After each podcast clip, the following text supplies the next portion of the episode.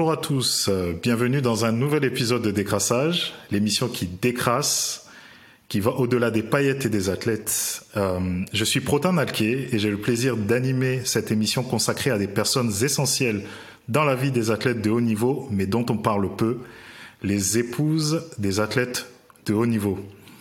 Je suis aujourd'hui accompagné de mon co-animateur Joël Thibault et nous sommes euh, accompagnés de nos deux invités. Euh, Fanny Kiangebeni, épouse de Johan Kiangebeni, joueur du club de handball de l'US Dreux Vernouillet, qui a essentiellement joué en première et en deuxième division, et il est également capitaine de l'équipe nationale de la République démocratique du Congo. Et nous avons également Elisabeth Alcibiade, qui est l'épouse de David Alcibiade, ancien joueur du FC Nantes. Bonsoir à tous et bienvenue. Bonsoir. Bonsoir Protin. Alors avant de rentrer dans le vif du sujet, j'aimerais demander à Joël ce que la thématique du jour lui évoque.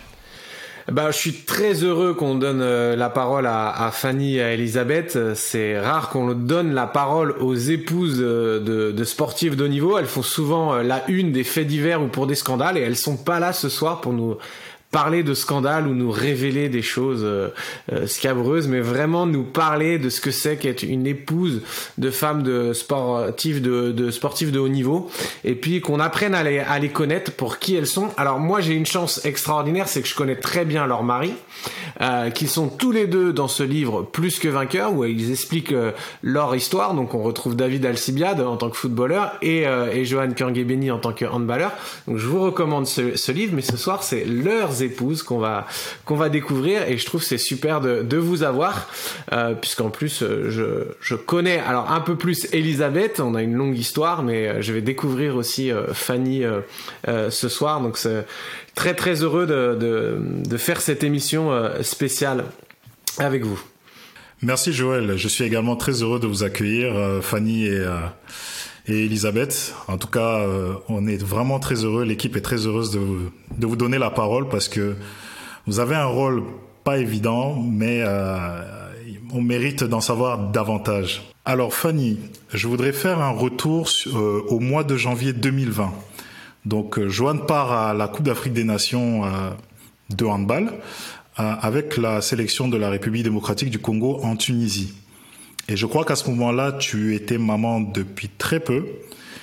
Et donc, je voulais savoir comment tu as pu gérer euh, cette, euh, cette période-là en l'absence de Joanne. Alors, euh, quand Joanne est partie, donc en janvier 2020, effectivement, j'étais maman depuis. Bon, j'ai, je suis déjà maman de grands enfants, mais on a, on a accueilli notre cinquième enfant, une petite Eva, et elle avait, elle avait même pas dix jours. Elle avait même pas dix jours. Et donc euh, c'était déjà un peu particulier qu'il parte à ce moment-là parce qu'on savait qu'il allait partir avec la petite euh, serait vraiment euh, très petite. Mais en fait, ce elle a été euh, hospitalisée. Elle, a elle est tombée malade. Elle a été hospitalisée deux jours avant son départ. Donc on pensait qu'elle qu'elle qu'elle sortirait de l'hôpital. Donc on s'inquiétait pas trop. Et Joe est parti effectivement. Et la petite n'est pas sortie de l'hôpital. Elle est restée hospitalisée donc pour moi, c'était assez compliqué euh, de, gérer ça parce que j'avais aussi mes grands à la maison. Euh, j'avais euh, le nouveau-né à l'hôpital, donc du coup qui était bah, branché de partout, qui était malade. Ça a duré dix jours et donc tous les jours j'espérais sortir et puis tous les jours on, on, me disait que non, il fallait pas, il fallait qu'on continue parce qu'elle avait besoin encore de médicaments. Donc ça a été un peu compliqué à gérer pour nous à ce moment-là. D'accord. Et est-ce que cette période n'a pas débouché sur une une certaine forme de tension entre Johan et toi, puisque j'imagine qu'il devait sentir, il devait se sentir mal en étant absent alors que sa petite fille était à l'hôpital. Alors lui s'est senti, euh, oui, s'est senti très mal parce que il pensait vraiment que la petite serait sortie euh, juste après son départ, ce qui n'a pas été le cas. Il a beaucoup, beaucoup culpabilisé et pour moi, bah, effectivement, euh, bah, j'étais fatiguée avec la naissance, euh, euh, les hormones qui retombent, les enfants à gérer, les grands d'un côté, la petite à l'hôpital. Donc s'il y a eu beaucoup de tensions. Il y a eu des tensions, on était, bah forcément, on était, il y avait des conflits, mais on a réussi à passer outre et on s'est dit que de quoi qu'il en soit, de toutes les façons, il fallait pas rester, rester sur ça, que c'était pas ni la faute ni de l'un ni de l'autre. Et on a beaucoup prié, on a beaucoup remis ça en prière, comme on est très croyants. Et euh, le Seigneur nous a aidés euh, à traverser ce moment difficile. Il a été un soutien pour nous et malgré euh, malgré sa culpabilité, parce que lui, il se sentait très mal. Il avait pas sa, pour lui, il n'avait pas sa place là-bas alors que sa fille était à l'hôpital. Et bah, on a quand même beaucoup prié et puis ça s'est apaisé. ça s'est apaisé. Très bien. Bon, je vais je vais parler du retour puisque finalement il était très attendu après après toutes ces péripéties. Donc lorsque Johan est rentré de la Coupe d'Afrique des Nations, donc je l'imagine clairement soulagé de rentrer, notamment par rapport à tout ce qui s'est passé. Est-ce que son club lui a octroyé des jours de repos ou bien un congé de paternité? Alors euh, non, il n'en a, il a, il en a pas pris en fait. Il aurait pu en avoir, mais il a fait le choix de pas en prendre parce qu'il s'était déjà absenté euh, trois semaines, si je me rappelle bien, euh, où il n'avait pas été présent. Donc il n'a pas, il a pas voulu rajouter encore un congé paternité. Après, il était quand même présent parce qu'à l'époque, il, il, a pris un petit peu. D'accord. après, il avait Euh, les déplacements le week-end, les entraînements, mais il a fait euh, tout ce qu'il a pu euh, quand il était présent. D'accord. Ben, je t'ai posé cette question-là à, dessein parce que le, congé de paternité reste un sujet tabou parmi les athlètes masculins de haut niveau, alors que les athlètes, que l'on soit homme ou femme, sont des pardon sont des, des, athlètes de haut niveau certes, mais aussi, mais aussi des salariés à part entière. Et, euh, il y a un cas que je voulais évoquer, euh, c'est le cas de Timothy Nagusa, puisqu'en en octobre 2021, euh, il fut le premier rugbyman à, ou le premier athlète masculin à prendre un congé de paternité. Et ce cas a divisé. Alors il a pris ce congé de paternité notamment pour euh, soutenir son épouse qui, qui l'avait beaucoup aidé, qui, qui avait fait beaucoup de sacrifices pour qu'il en arrive là où il en était. Toutefois, euh, même s'il a été salué, il y a des voix influentes dans le rugby qui se sont levées et euh, qui ont plus ou moins remis en question cette euh, cette décision de prendre ce congé de paternité. Il faut savoir que le congé de paternité dure 28 jours. On arrive à un point où le congé de paternité reste encore quelque chose de difficile à percer au sein des athlètes masculins de, de haut niveau. Euh, c'est pour ça que je vais m'adresser à Elisabeth pour lui demander si elle a déjà été confrontée à une gestion similaire à celle de Fanny, du coup, avec une absence prolongée de David, son époux.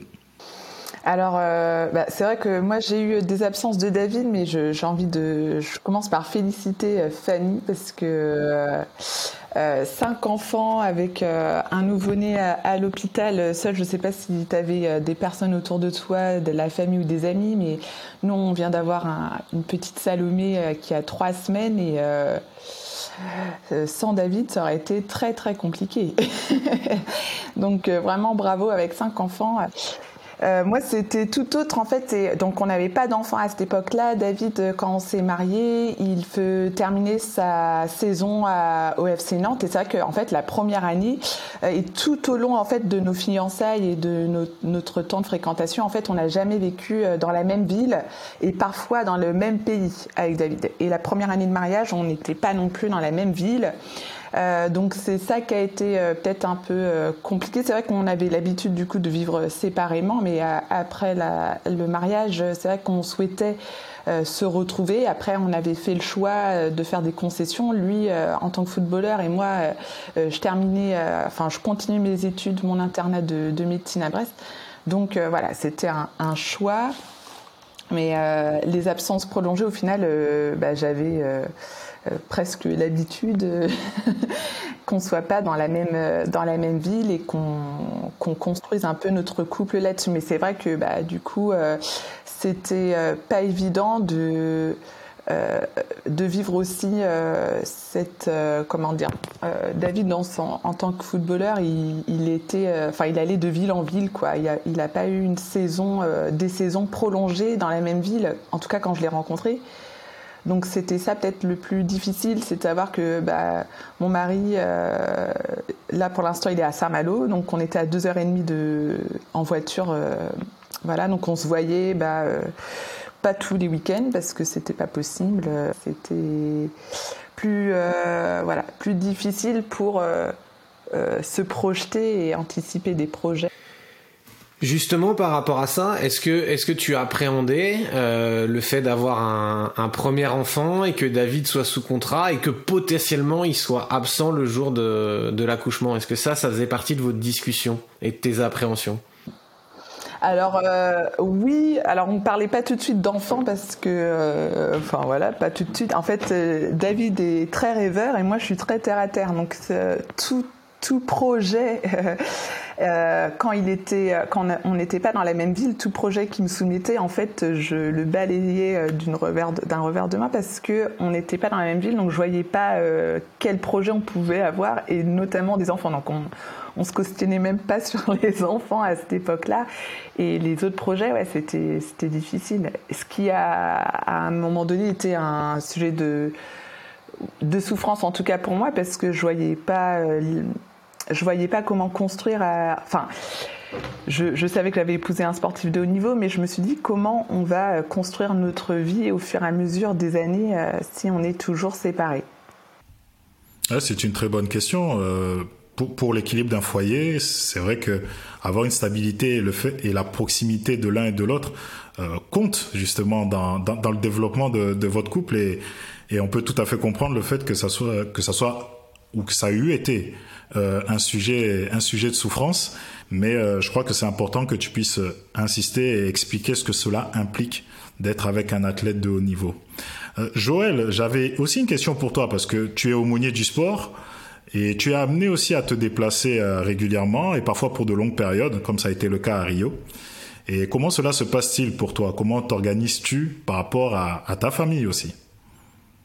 Oui, alors je, vois qu'on peut, euh, l'aumônier peut avoir les mêmes contraintes que les que les sportifs euh, aussi en tant qu'accompagnateur spirituel. Ils, se déplacent à, leur rythme, alors moins souvent et pas sur toutes les compétitions, euh, mais il y a des choses familiales qui peuvent être être compliquées. Et euh, c'est vrai que moi j'ai vécu un peu comme euh, comme Johan, euh, donc je, je, je, comprends Johan et je comprends Fanny aussi parce que j'ai dû euh, écouter ma femme et, et accueillir aussi ses, ses, inquiétudes. quand je suis allé à, à Rio, c'était très très compliqué mais jusqu'à un mois de la compétition, je savais pas si j'allais partir.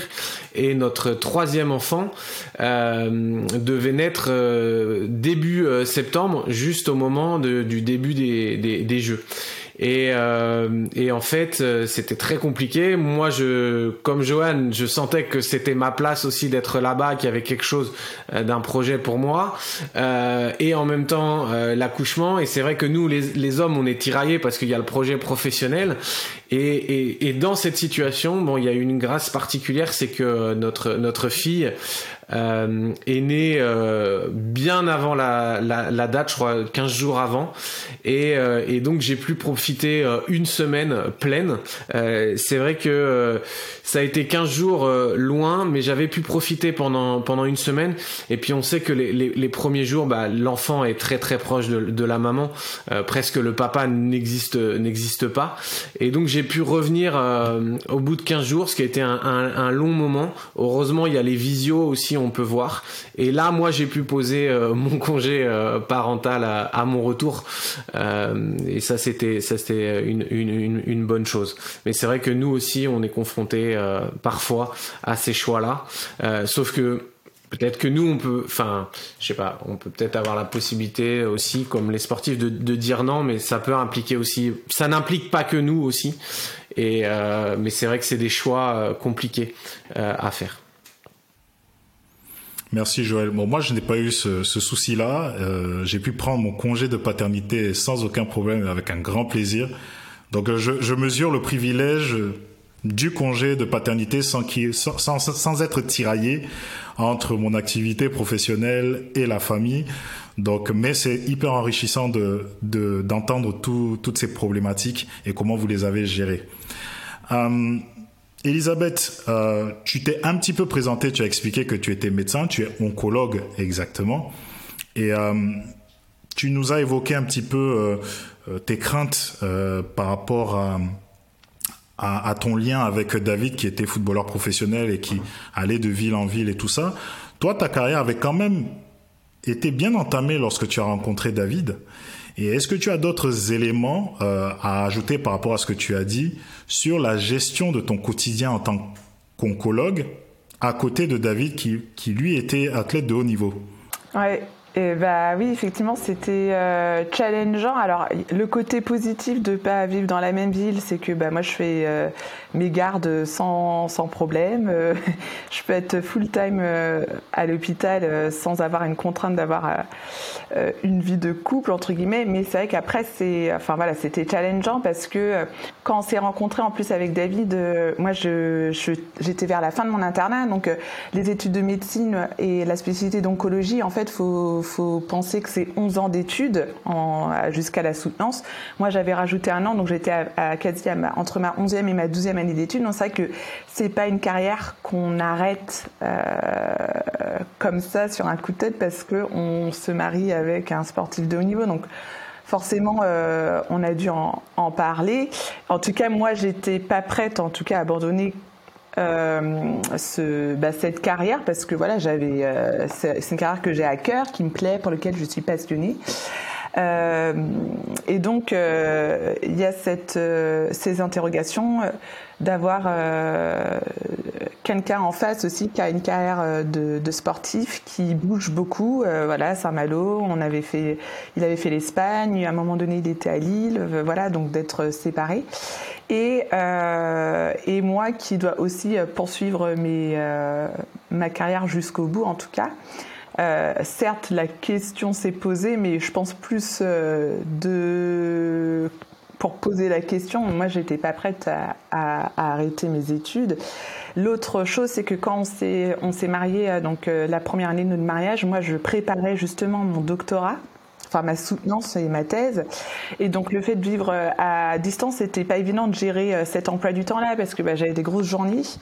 Euh, souvent, on fait 8h30, 19h30 euh, et plus si, si, nécessaire parce que bah voilà, il y a des contraintes. Les week-ends, il fallait quand même que je travaille ma thèse. Euh, et en même temps, bah, moi, j'avais envie de construire mon couple avec David, donc faire des allers-retours à Saint-Malo. Donc, ça m'arrivait, par exemple, de venir le vendredi soir et de repartir très tôt le lundi matin à 5 heures du mat pour euh, avoir quand même du temps avec David et, euh, et du coup enchaîner ma semaine à Brest après.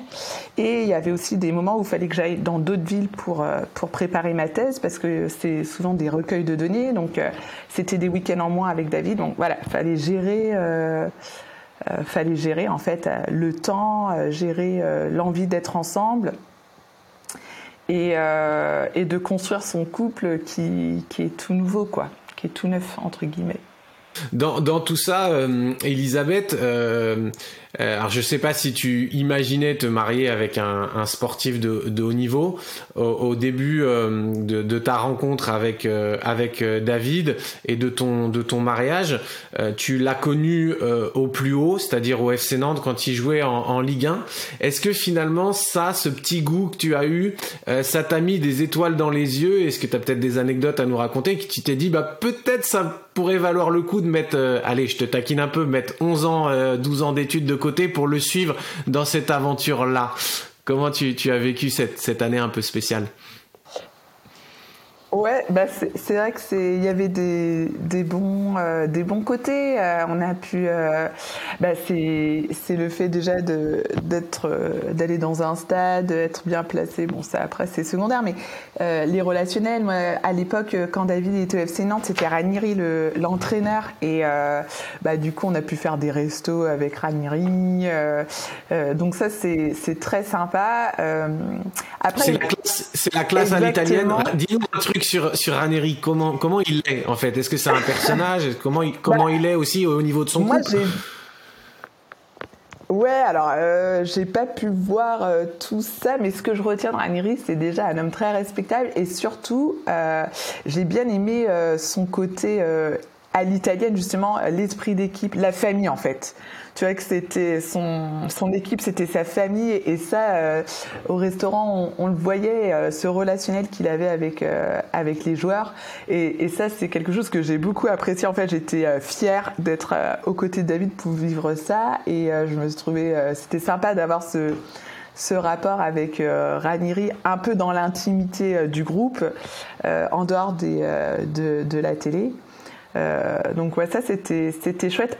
Et c'est euh, quelque chose aussi que je vis parfois dans mon travail, d'aller euh, à l'étranger, euh, rencontrer des, personnes plus connues, on va dire. Il y a, y a, tout ce côté aussi, voilà, on est bien, on est bien accueilli, le côté un peu VIP, exclusif. voilà, c'est des choses qui sont qui sont sympas à vivre. On peut pas, on peut pas le négliger. Fanny, par rapport euh, à la question de, ce que Elisabeth disait sur les sacrifices, de, devoir se lever tôt, faire des trajets, est-ce que toi, euh, tu, euh, alors tu as déjà évoqué des choses, tu as dû concéder des sacrifices pour accompagner ton mari dans sa, dans sa carrière? Alors moi, niveau professionnel, comme on j'avais déjà des enfants, j'étais en congé parental, donc au niveau des déplacements, ça m'a pas trop posé de soucis. Donc après, euh, de Pau, on est remonté à, à, Dreux et à Dreux, on y est depuis 2014. Donc euh, sur ça, nous, on n'a pas trop de, de, soucis à ce niveau-là. Les sacrifices, c'est plus bah, d'être souvent seul en fait, hein. souvent seul et avoir surtout euh, bah, tout ce qui, le quotidien des enfants à gérer toute seule. Et effectivement, les sacrifices moi que j'ai pu relever, c'est bah, parce qu'il y avait toujours des, des matchs bah, tous les week-ends à domicile ou à l'extérieur. Donc tout ce qui était du côté de ma famille qui n'habite pas à côté, souvent je devais y aller seule. C'est vrai que rarement il m'accompagnait et j'étais souvent dans ma famille la seule, euh, avec, euh, toute seule avec ses enfants. C'était plutôt de ce côté-là et de, tout ce qui était le côté euh, bah, les entraînements tard le soir, donc forcément au moment de l'heure où il faut prendre le bain, les devoirs, le repas, le coucher, bah, toutes ces choses-là, c'était moi qui, qui, gérais toute seule. tous les week-ends, bah, on peut pas prévoir grand-chose parce que souvent bah, il n'est pas là. Donc c'était plutôt dans ce sens-là, les sacrifices. Je te rejoins à 100%, les mariages où on peut pas, on est obligé de, venir seul. Euh? C'est ça. Oui, c'est important de le dire, c'est que les gens ne se rendent pas compte. Euh, forcément, euh, on peut dire ils ont la belle vie, ils ont des beaux salaires. Alors, pour vos maris, je suis pas sûr qu'ils aient des salaires mirobolants par rapport à, à d'autres joueurs, à d'autres sportifs et à l'image qu'on se fait en fait. Et finalement, est-ce que c'est beaucoup de sacrifices pour pas beaucoup de retours aussi, même pour vous, en termes de confort de vie. Comment vous évaluez ça? C'est une bonne question parce que, euh, en fait, nous, ça nous a vachement parlé à un moment donné euh, dans sa carrière, David, bah, pas plus tard qu'il y a un an, un an et demi, sur euh, bah, quel sacrifice euh, on va mener et quel, est le retour en fait. Et c'est vrai que là, ces dernières années, euh, fallait voir les entraînements, comme tu dis Fanny, euh, tous les soirs ou trois fois le soir. Donc bah, tu es toute seule. comment tu gères ça? Pour quel revenu? Parce qu'il faut quand même se dire, bah, c'est des revenus, c'est de l'essence, c'est des, des absences, ok, mais pour quel pour quel confort Et c'est vrai que euh, c'est là, David, euh, bah, c'est officiel, hein, il a mis un terme à sa carrière de, footballeur. Euh, ça venait de lui, on a, on a pris la décision d'un commun accord, ça venait de lui. Je, dis ça pour pas qu'on mette la faute sur moi, mais les, les, fans du FC Nantes notamment. Hein, mais euh, euh, il a posé aussi, euh, on a posé les pour et les contre en fait. Jusqu'où on fait un sacrifice pour quelle est la retombée Est-ce qu'il y a toujours cette, ce désir sportif, cette passion sportive? Est-ce qu'il y a toujours ce challenge? euh, on n'a pas parlé forcément des blessures, mais c'est aussi la vie du sportif, euh, les blessures, la rééducation. En tout cas, nous, on a eu une période comme ça avec David où il était à Carpath pendant plusieurs mois. Donc, euh, bah, pareil, faire des allers-retours à Carpath, donc c'est en Bretagne. Pendant que moi, j'étais à Brest à travailler. donc voilà, c'est... à un moment donné, en tout cas, nous, on a posé on s'est posé cette question quelle retombée est-ce que ça vaut tous ces sacrifices? Voilà. Je, Elisabeth, euh, bah nous, euh, enfin Joe est dans le, Johan est, du hand, donc forcément c'est pas les mêmes revenus non plus que dans le foot. Et euh, c'était plus, c'était surtout sa passion en fait. C'était surtout sa passion. et après voilà, maintenant il a 36 ans. Effectivement, lui aussi, il est en reconversion, il est en fin de carrière. Euh, donc euh, cette année, il, souhaitait arrêter complètement le hand. Finalement, bon, il a reprolongé en équipe 2, mais euh, effectivement, c'était des sacrifices. Pas tant, il n'y avait pas vraiment de. C'était vraiment pour sa passion en fait. Hein. C'était lui. Bon là, il a encore l'équipe du Congo qu'il a du mal à lâcher. Donc ça aussi, on a des. il va y avoir des sacrifices aussi encore par rapport à cette équipe. Mais euh, effectivement, euh, chez, pour Joanne, c'était vraiment sa passion en fait. Il n'y avait pas vraiment un niveau salaire où il y a beaucoup de sacrifices pour pas beaucoup de retours. Hein. Mais c'est la, passion qui les mène en fait, et ça c'est, on peut pas leur enlever, on peut pas leur enlever ça. En tout cas, on respecte ça. Et justement, comment vous diriez que leur, foi, euh, la, foi chrétienne, leur donne un équilibre aussi un moment pour accepter peut-être de tourner la, de tourner la page, de garder l'équilibre? Est-ce que vous direz que ça les a aussi gardés parce que sinon ils auraient pu partir dans d'autres extrêmes? Pour toi, Fanny, comment tu vois ça? Alors moi, effectivement, euh... alors Joe aussi, euh, ce qui fait qu'il va aussi arrêter le hand bientôt complètement, c'est qu'il a, il est pasteur stagiaire. Donc il a un ministère pastoral qui commence à prendre euh, de l'ampleur, il fait beaucoup de choses pour l'Église. Et euh, c'est naturellement en fait euh, que le Seigneur l'emmène ailleurs et que il le hande, ça y est, il sent que c'est, il arrive à la fin et qu'il a envie de faire autre chose, il a envie de se concentrer pleinement dans son ministère pastoral. c'est quelqu'un qui a beaucoup de responsabilités dans notre église, par exemple, qui fait beaucoup d'événements, qui il, gère pas mal de choses, donc il a en fait il a, un amour pour Dieu qui fait qu'il a envie de se concentrer maintenant euh, euh, pour Dieu et, voilà il a profité du hand il a vécu sa passion à fond et, aujourd'hui il a l'appel de Dieu et euh, et c'est ça, il, a, il a besoin de, travailler pour Dieu et de rentrer pleinement dans son ministère. Donc forcément, le hand commence à, à perdre de la place dans notre vie pour laisser la place au ministère. Et toi, Elisabeth, du coup? Eh ben, euh, ça a été un process parce que c'est vrai que euh, David imitait euh, auparavant, en tout cas les années, ouais, au début de notre relation, il avait quand même encore tout son enfin une grosse partie de son identité dans cette passion du foot. Euh, et euh, d'abandonner, en tout cas de mettre un terme à sa carrière, c'était pas du tout euh, concevable parce que bah, il était encore dans cette passion et il y avait aussi cette, cette identité qui était qui était fondée sur quand même sur le foot. Et je pense qu'au fur et à mesure qu'il a euh, je pense que sa, foi en, Jésus, ça l'a aussi aidé à, revoir cette identité, euh, sur quoi elle était fondée, et, euh, et, la, et du coup être beaucoup plus serein aussi vis-à-vis de l'avenir, qu'il continue ou pas le foot en fait. Peu importe. après voilà, les choses ont fait que il a mis un, terme à sa carrière et je pense que ça l'a aidé la foi parce que bah, il sait que il n'est pas il n'est pas étiqueté footballeur euh, sportif, quoi. Il est, c'est un homme euh, à part entière et, il a, il y a d'autres choses à faire euh, et à développer. J'allais venir à quelque, j'allais venir à quelque chose parce que vous avez dit des choses qui sont extrêmement importantes et j'avais une petite question avant de poursuivre.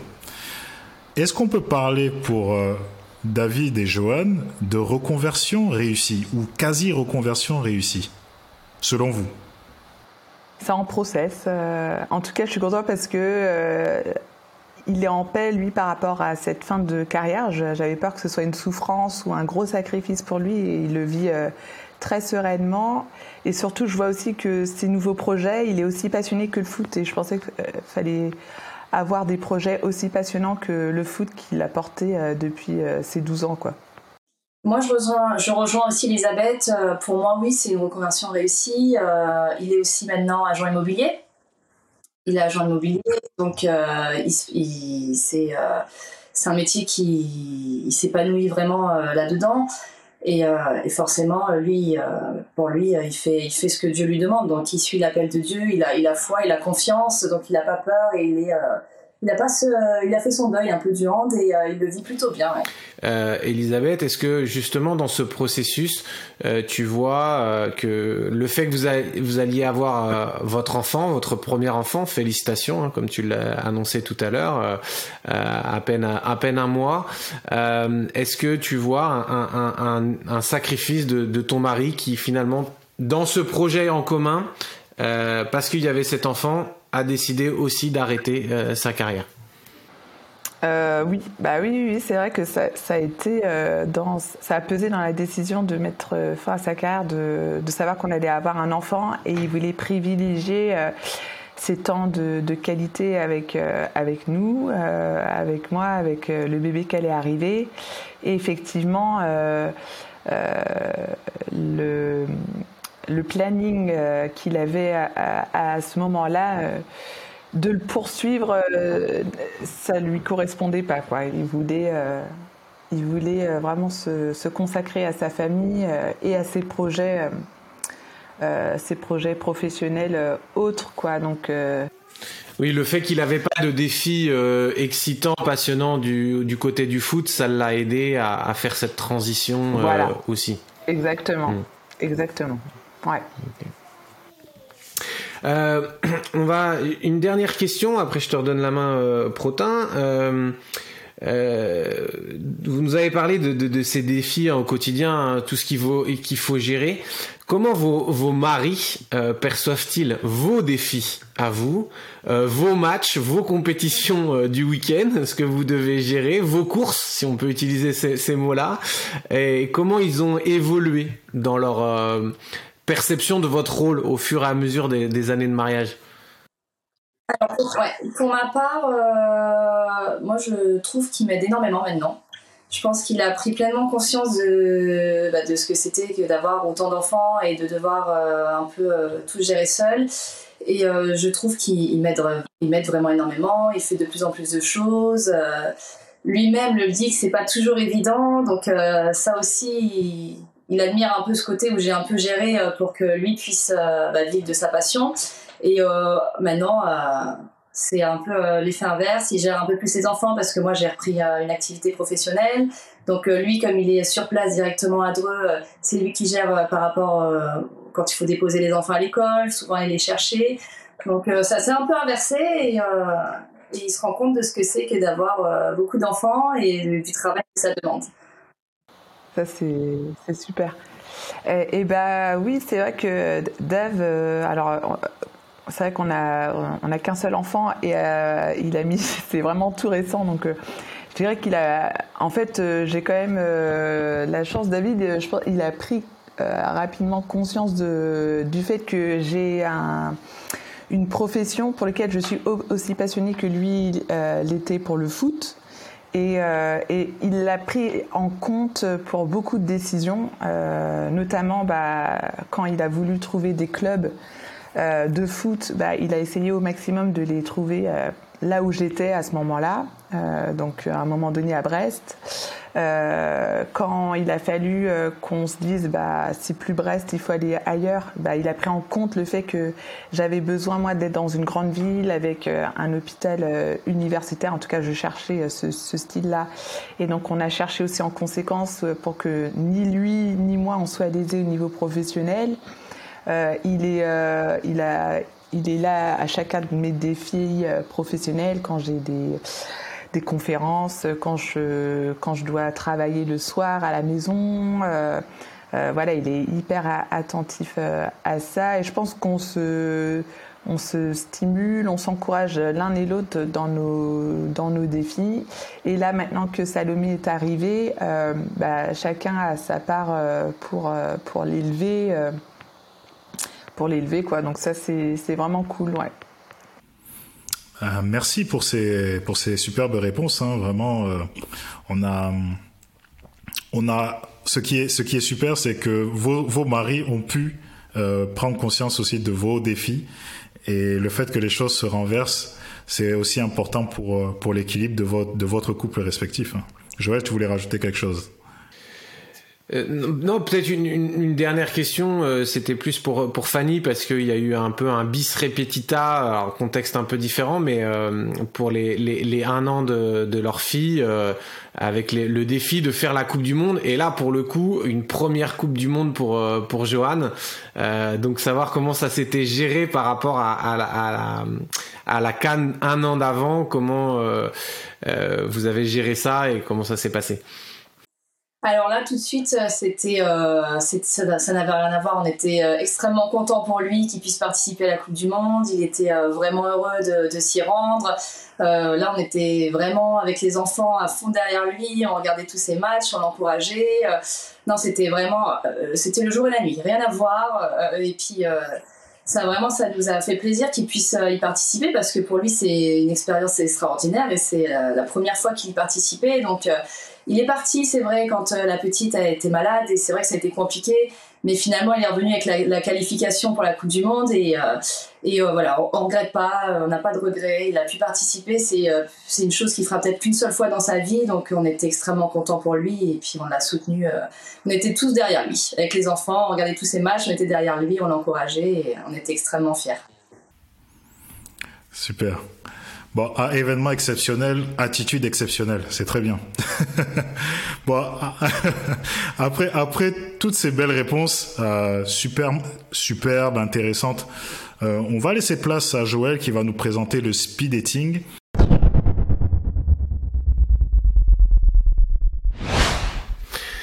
Alors euh, oui, on a entendu beaucoup de choses euh, très très importantes qui ont besoin d'être euh, d'être dit et moi j'aimerais dire que vous êtes mariés avec des champions, mais vous êtes des, des championnes aussi.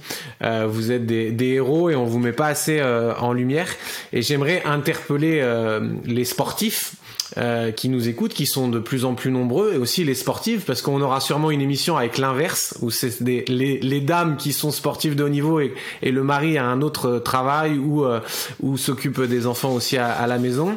Euh, on espère ça, mais ce que je voudrais dire, c'est que c'est interpeller euh, les champions dans le sport à aussi être des, des, champions et des héros à la maison et de dire que euh, il y a besoin d'eux et il y a besoin qu'ils considèrent aussi. Et c'est pas évident quand on est un, un homme et qu'on est une personnalité publique. Euh, aussi on peut avoir tendance à être auto-centré euh, et à, à, tout ramener à soi euh, et surtout quand on a perdu et qu'il y a des moments difficiles euh, on oublie ce que notre conjointe a pu a pu faire et je pense que c'est bien de se le rappeler et j'aimerais nous le rappeler avec deux paroles euh, de deux euh, grands influenceurs, deux grands hommes, deux grands leaders. Un qui s'appelait euh, Paul, qu'on retrouve dans la Bible et qui a dit Marie, aimez votre femme comme Christ a aimé l'Église et il s'est donné lui-même pour elle. Donc un exemple de, sacrifice, d'amour par, par l'action. Et puis un autre, Pierre, un leader qui a été des fois impulsif et qui lui était en couple et qui disait Marie, vivez de même, en montrant de la compréhension à votre femme, en tenant compte de sa nature plus délicate, montrez-lui de l'estime, car elle doit hériter avec vous de la grâce de la vie. Agissez ainsi afin que rien ne fasse obstacle à vos prières. Et donc je pense que c'est important de considérer que dans le couple, c'est un travail d'équipe et que euh, chacun a à subir une pression, quelle qu'elle soit, euh, peut-être pas devant des milliers de spectateurs, voire des millions pour, euh, pour certains, mais il y a aussi des enjeux au niveau familial, d'autres personnes qui peuvent regarder, il y a une pression qui peut être là et il faut pouvoir accueillir cela. Et donc j'inviterai nos amis et je me prêche à, moi-même euh, quand on part loin ou qu'on peut avoir euh, un aura médiatique à se décentrer pour accueillir aussi les besoins de nos chers et tendres et de, et de, et de les comprendre et de les, de les servir au mieux. Voilà ce que je voulais nous encourager ce soir. Merci beaucoup Joël euh, pour ces mots euh, sages qui euh, sans doute nous permettront d'entrer dans une réflexion un peu plus poussée au sujet de nous-mêmes vis-à-vis de nos conjointes et nos épouses. Alors, cette émission touche à sa fin et ce fut vraiment un honneur de vous recevoir, Fanny et Elisabeth, et de vous entendre nous parler de votre rôle aux côtés de vos époux au statut particulier. Puissent vos propos, euh, ces enseignements, hein, moi j'appelle ça des enseignements aussi, puissent-ils attirer davantage notre attention sur l'équilibre d'un couple dans lequel il y a un athlète de haut niveau? Et ce fut un réel plaisir pour moi d'avoir animé cette émission euh, avec toi, Joël. Donc merci à vous trois. Et chers amis, nous vous donnons un rendez-vous dans deux semaines pour un prochain épisode. Merci et à très bientôt.